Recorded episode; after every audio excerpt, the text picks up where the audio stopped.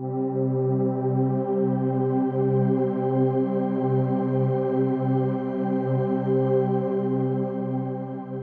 a todos amigos, sean bienvenidos a un nuevo episodio de CELA. Mi nombre es Dixon Flores y estoy muy emocionado de que puedan estar escuchando este episodio. Para todos aquellos que han, estado escuchando el podcast, uh, eh, han estado escuchando podcast fielmente durante eh, las últimas cinco temporadas, se habrán dado cuenta que pues en los últimos dos meses no se había actualizado el contenido, eh, que prácticamente nos quedamos a la mitad de la temporada hablando sobre los regalos y sobre los regalos o esos elementos que están presentes en, en la crucifixión de Jesús y qué podemos aprender de todo eso, qué, qué regalos nos, nos da Jesús a través de, de su muerte. Y eh, después de un proceso de, de, de, salud un poquito complicado, algo que ver ahí con la ansiedad, entonces ya estoy muy feliz y estoy muy emocionado por estar retomando uh, lo que es esta segunda parte de la quinta temporada de, de Selah. Estoy muy emocionado. La verdad que no había planeado que esta temporada se dividiera en dos. Sin, sin embargo, pues eh, era necesario el descanso, era necesario tomar un tiempo para poder eh, reimaginar todo, reinventar todo más personalmente. Y pues bienvenidos nuevamente a este podcast semanal y espero, eh, confío en Dios poder estar trayendo contenido nuevo cada semana. Así que pues vamos con el episodio de, de esta semana. El episodio, déjenme ver, el episodio número 48, 49. Ahora sí, bienvenidos al episodio número 49, la esponja con vinagre. Y de ese regalo vamos a estar hablando hoy. Y, es que eh, Jesús hizo tantas cosas antes de llegar a la cruz. Eh, antes de llegar a ese momento en el que Él tenía que pagar por nuestros pecados, en total eh, fueron 33, 33 años los que Jesús permaneció en la tierra, los que podemos estar seguros de que Él vivió y que Él compartió con, con mucha gente, con muchas personas, con multitudes, cientos, miles y, y, y en especial con sus doce discípulos. Ah, y durante esos 33 años Jesús experimentó eh, algunas de las cosas que hoy en día nosotros experimentamos uh, de repente diariamente. Eh, él tuvo sed, tuvo hambre, sintió angustia, se enojó, lloró, se sintió solo, fue tentado y, y sin embargo Jesús eh, nunca pecó. Y me llama la atención que el, el, autor de Hebreos eh, nos presenta esto de una manera eh, tan, tan perfecta y, y, de una manera eh, nos explica el, el, la naturaleza humana de Jesús de, de una manera tan, tan increíble en la que nosotros podemos darnos cuenta de que a pesar de, de, que, de que Jesús era Dios, también era hombre y que él también atravesaba muchas de las cosas que nosotros podemos atravesar el día de hoy. Y el autor de Hebreos dice en Hebreos 4, en los últimos versos del 15 al 16, dice, porque no tenemos un sumo sacerdote incapaz de compadecerse de nuestras debilidades, sino uno que ha sido tentado en todo de la misma manera que nosotros, aunque sin pecado. Así que acerquémonos confiadamente al trono de la gracia para recibir misericordia y hallar la gracia que nos ayude en el momento que más la necesitamos. Y hay otras versiones que, que dice en la palabra de, de Dios para todos, dice que Él fue tentado tal como somos tentados nosotros, con la única diferencia de que Él nunca cometió pecado. Y el, el autor de Hebreos nos hace una invitación y dice entonces acerquémonos con confianza al trono de Dios que es generoso. Allí recibiremos su compasión y su bondad para ayudarnos cuando lo necesitemos. Entonces, podemos eh, ver que Jesús tenía esa naturaleza humana que, que nosotros eh, poseemos y que está tan latente en nosotros. Y con respecto a la muerte de Jesús, yo siempre me he preguntado eh, qué hay detrás de todo ese protocolo, qué hay detrás de todo lo que Jesús hizo ah, para pagar por nuestros pecados. Y, recuerdo que de, más joven yo siempre me preguntaba que por qué Jesús no solo vino un día, murió en la cruz y, de ahí resucitó. ¿Por qué eh, hacer todo eso? ¿Por qué vivir 33 años eh, pasando de repente hambre, frío, sed, enfermándose, siendo tentado? ¿por, ¿por, qué no, si, si Él siendo Dios, por qué Él escogió eh, vivir nuestra vida, eh, atravesar lo mismo que nosotros estamos atravesando. Y en, en, estos pocos años de caminar ah, de, de, esta vida cristiana, de, estos últimos seis años, desde que, desde que acepté a Jesús como mi Señor y mi Salvador, ha habido una sola eh, respuesta a esa pregunta. Y, y es que Jesús eh, viene a, esta tierra, viene a vivir, viene a, atravesar todo ese dolor, porque Él quiere conectar con nosotros. Porque es más fácil ayudar a, alguien cuando ya has pasado por ese proceso, es más fácil eh, ayudar a, otras personas cuando tú has vivido el mismo proceso que ellos están viviendo.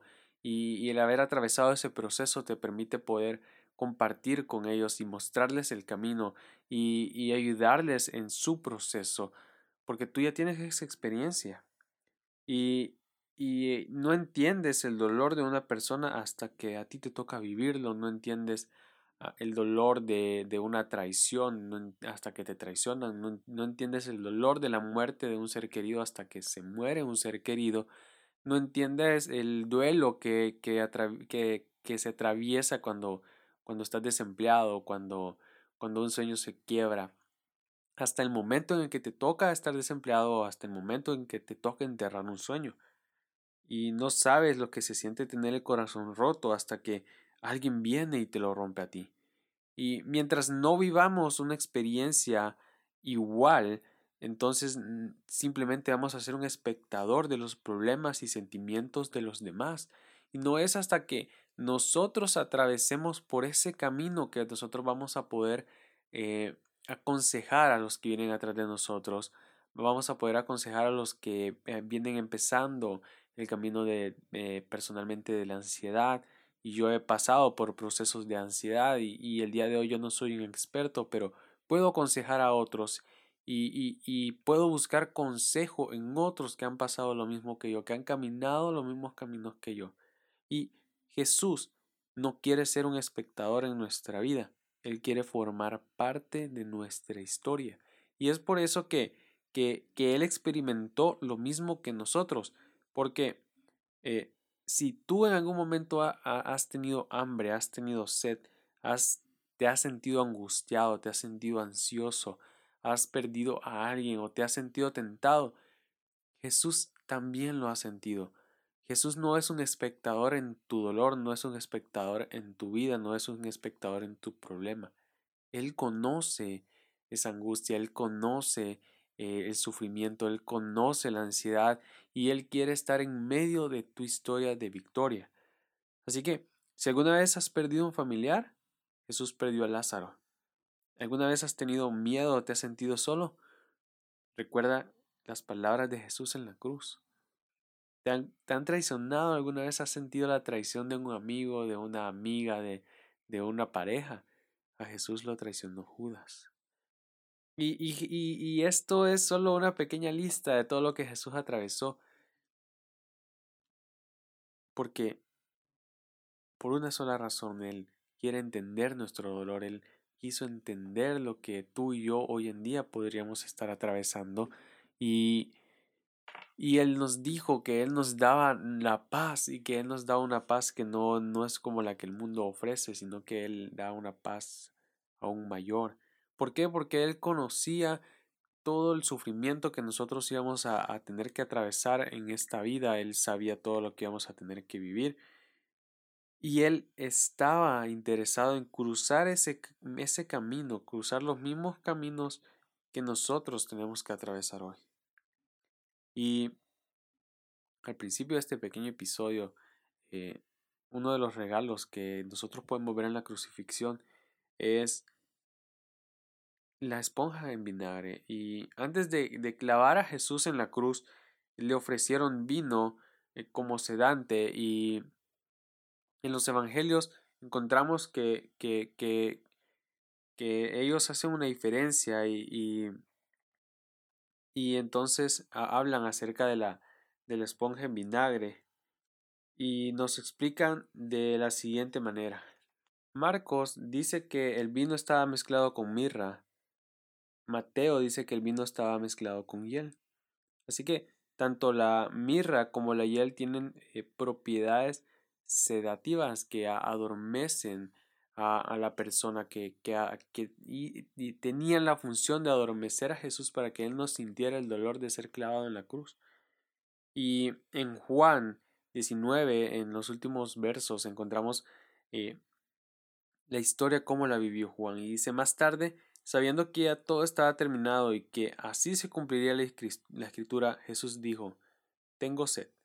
Había allí un jarro de vinagre, así que empaparon una esponja en ella, pusieron la esponja en un palo de la planta de hisopo y la alzaron hasta los labios de Jesús. Cuando hubo recibido la bebida, Jesús dijo, todo ha concluido.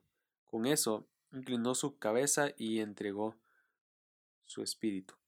Y, y Jesús cumplió muchas, muchas, muchas profecías antes de llegar a la cruz. Y en, justo en el momento final, antes de, de entregar su espíritu, Él quería dejarnos un mensaje. Él quería experimentar el sufrimiento porque sabía que tú y yo también habríamos de atravesarlo y que en algún momento nosotros íbamos a tener esa, ese encuentro con el dolor, ese encuentro con, con, con la adversidad, ese encuentro con los problemas, con la angustia, con la ansiedad. Y Él quería dejarnos un mensaje, hacernos saber que Él iba a estar al final de ese camino, que Él iba a estar en medio de ese camino y que Él iba a estar al inicio de ese camino para ayudarnos y acompañarnos en medio de ese viaje. Y a través de esa esponja empapada en minar, Él nos deja un mensaje y Él dice, tú puedes confiar en mí. La, esponja mojada fue la última profecía que Jesús cumplió aquí en la tierra y también es un recordatorio para todos nosotros. Un recordatorio de que podemos confiar en Él, porque Él ya conoce nuestro dolor y no lo conoce solo porque nosotros se lo hemos contado, sino que conoce nuestro dolor porque Él también lo vivió. Así que yo quiero invitarte a que si en algún momento has sentido, has sentido dolor, te has sentido mal, te has sentido solo, te has sentido traicionado, has tenido el corazón roto, tus sueños se han quebrado, no le niegues a Jesús la oportunidad de ser alguien importante en la historia de tu vida. Porque Él no quiere ser solo el, el espectador, Él no quiere ser un espectador más, porque Él conoce tu proceso, Él conoce tu dolor, Él lo ha vivido y Él murió para que tú puedas ser libre de todo eso. Así que déjate acompañar por Él, déjate cuidar por Él y déjate guiar por Él. Y Él promete sanar nuestro corazón, vendar nuestras heridas y darnos un propósito aún mayor en esta vida.